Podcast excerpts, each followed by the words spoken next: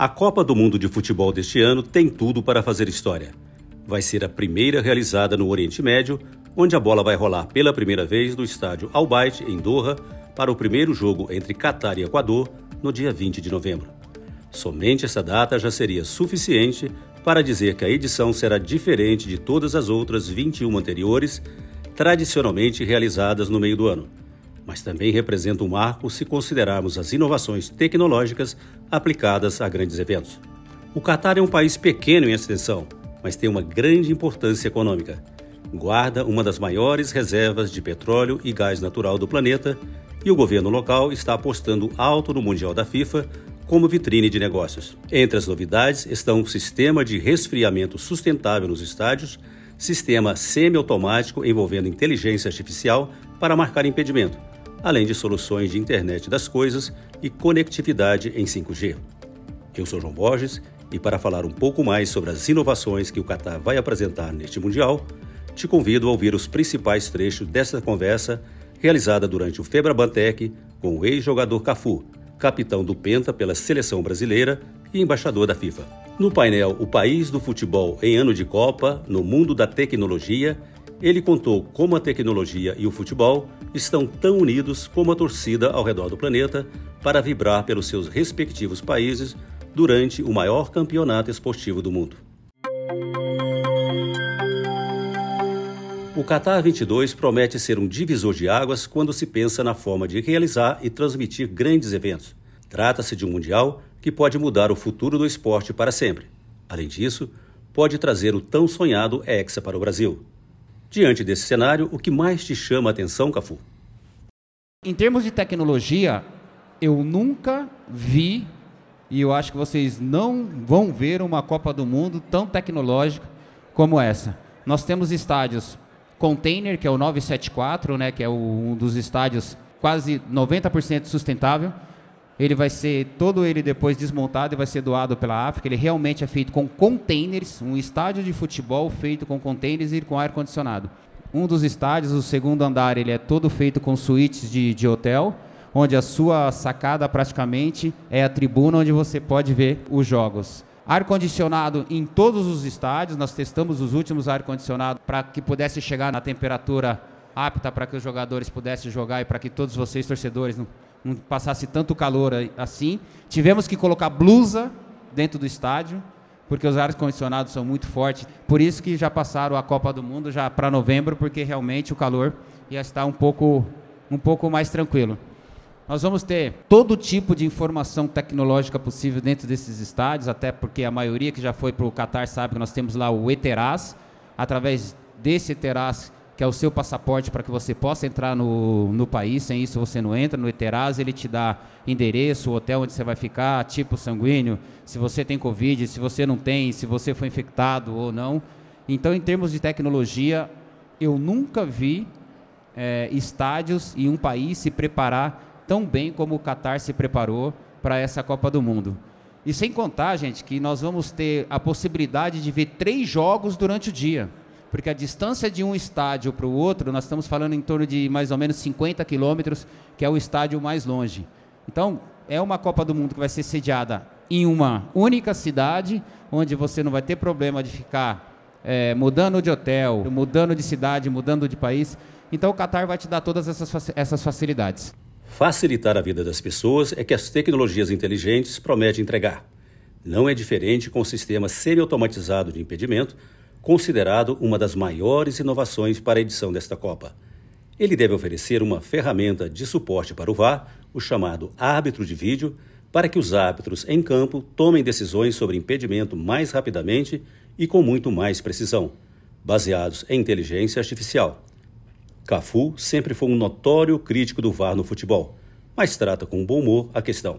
Dou muita risada e me divirto bastante quando se fala de VAR. Foi essa risada que eu dei para o Colina, o Colina é o chefe da arbitragem da FIFA. Tudo que é relacionado a árbitro é o Colina.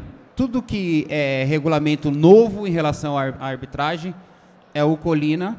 Eles decidem e passa para nós, para nossa comissão que se chama State Road. Há seis anos atrás, quando o Colina colocou na nossa mesa que teríamos uma tecnologia nova no futebol que se chamava VAR, A primeira coisa que nós perguntamos para ele foi: o que é o VAR? O que, que o VAR vai trazer de benefício para o futebol realmente? O Colina nos colocou: o VAR vai fazer com que o futebol fique mais dinâmico, mais rápido e com maior número de gols. Eu falei para ele: como assim, Colina, maior número de gols? Ele falou: é, o VAR é exatamente para que nós possamos ter uma margem de erro zero no futebol. Margem de erro zero. Eu falei, Colina, se vocês vão inventar uma tecnologia que traz uma margem de erro zero para o futebol, vai ser fantástico. Como isso vai ser aplicado no futebol, Colina? Eu sou chato. Eu faço parte de uma comissão que é o meu aval, é a minha palavra, e eu sou chato em relação a isso, porque eu assino o meu nome lá quando nós fazemos qualquer mudança. E eu tenho que dar minha justificativa porque eu sou a favor ou porque eu sou contra. E tudo que eles passaram para nós até hoje, eu acho que eu fui um dos poucos que fui contra. Eu falei, Colina, você está inventando uma tecnologia para que você possa melhorar o, o, número de gols de futebol, o número de ações rápidas no futebol e com menos parada. É isso? É isso. A primeira colocação que eu faço para você, Colina, é o seguinte: quantas vezes o VAR vai poder parar o jogo? Aí o Colina parou, pensou, demorou para responder. Falei: quem vai poder pedir o VAR dentro de campo, Colina? O treinador, o jogador, a torcida? Eu questionei o Colina exatamente em relação a isso. Você não está tirando a autonomia do árbitro fazendo, fazendo isso? Falou, não, porque aí o árbitro vai errar menos. Mas é óbvio que ele vai errar menos, porque hoje você vai tirar a autonomia do árbitro.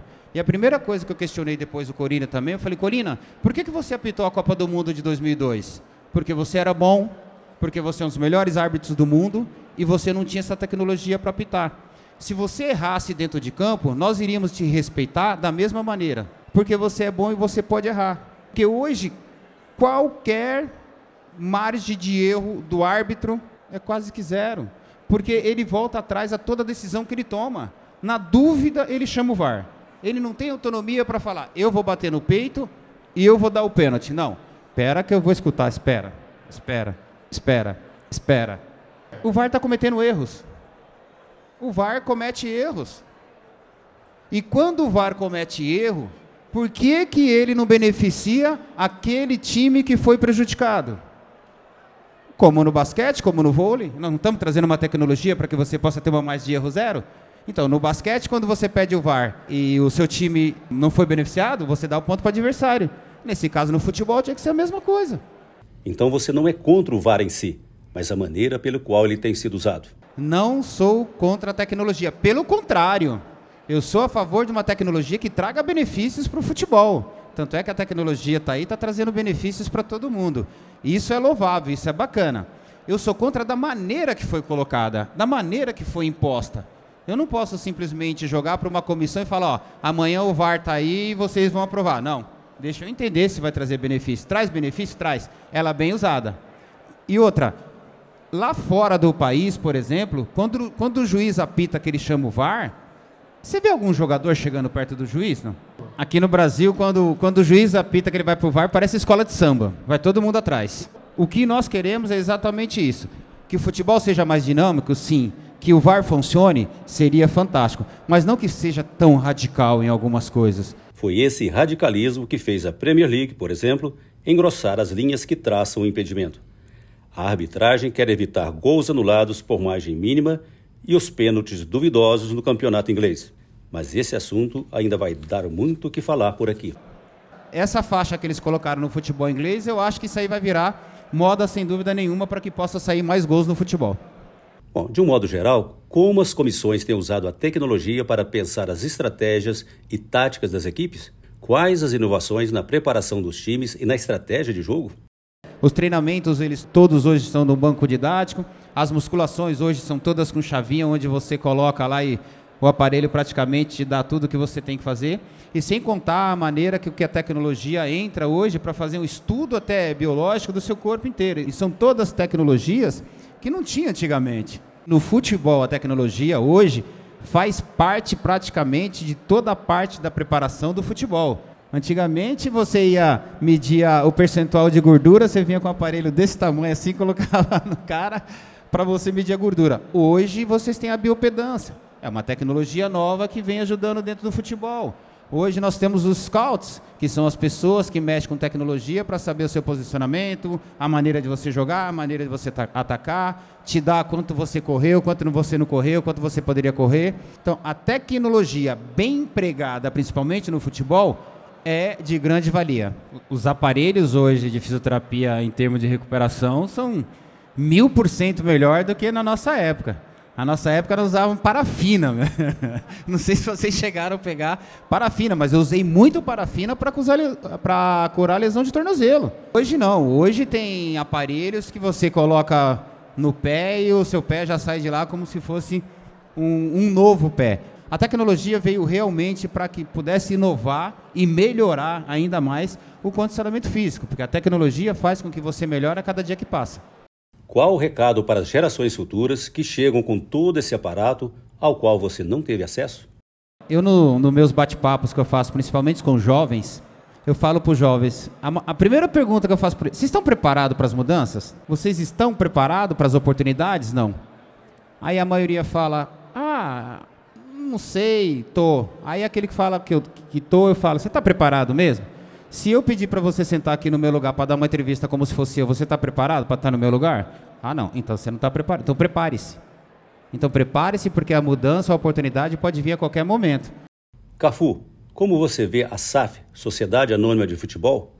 Como vê esse novo tipo de gestão que já acontece no Cruzeiro e no Botafogo, por exemplo? Ótima. Tudo que for de benefício para o futebol brasileiro, eu vejo com bons olhos tudo que trouxer recursos para o futebol brasileiro e fazer com que o futebol brasileiro seja mais profissional é ótimo. O que falta para o futebol brasileiro hoje é profissionalismo, mas não só profissionalismo dos atletas. Começa da diretoria. O profissionalismo começa de cima para baixo. Começa deles. O SAF veio hoje exatamente para isso. Você pega esses clubes que você falou, vamos dar um exemplo do Cruzeiro. Depois que o Ronaldo chegou no Cruzeiro através do SAF, o Cruzeiro é outro time. Deu certo? Deu. Alguns times não vai dar certo? Não vai dar certo. Mas tem que tentar. O que nós queremos para esses grandes clubes é fazer com que eles tenham uma administração extremamente profissional. Porque, querendo ou não, eles estão tocando uma empresa. Um clube de futebol hoje é uma grande empresa. Ela gera empregos, ela gera expectativa, ela dá expectativa para todo mundo, ela vende, ela compra, enfim. Então, vamos fazer uma administração profissional? Vamos fazer com que os clubes se tornem clubes realmente empresas, mas para que o futebol possa ser mais dinâmico e voltar a ser aquele futebol brilhante que nós precisamos. Porque o futebol brasileiro, de um tempo para cá, caiu num descrédito internacionalmente que não é, é inerente ao nosso futebol, ao povo brasileiro. Nós temos que voltar a fazer com que o futebol seja bem visto, principalmente lá fora. E por falar em povo brasileiro, quais são as expectativas em relação à seleção? O que você espera? Vamos para disputar o título. O Brasil vem como favorito para a Copa do Mundo. Depois de 1970, nós ficamos 24 anos sem conquistar o título. Fomos, fomos conquistar em 94. Estamos já 20 anos sem uma conquista. A última conquista foi em 2002. Mas hoje eu vejo uma seleção brasileira mais experiente, uma seleção mais é, ciente daquilo que precisa.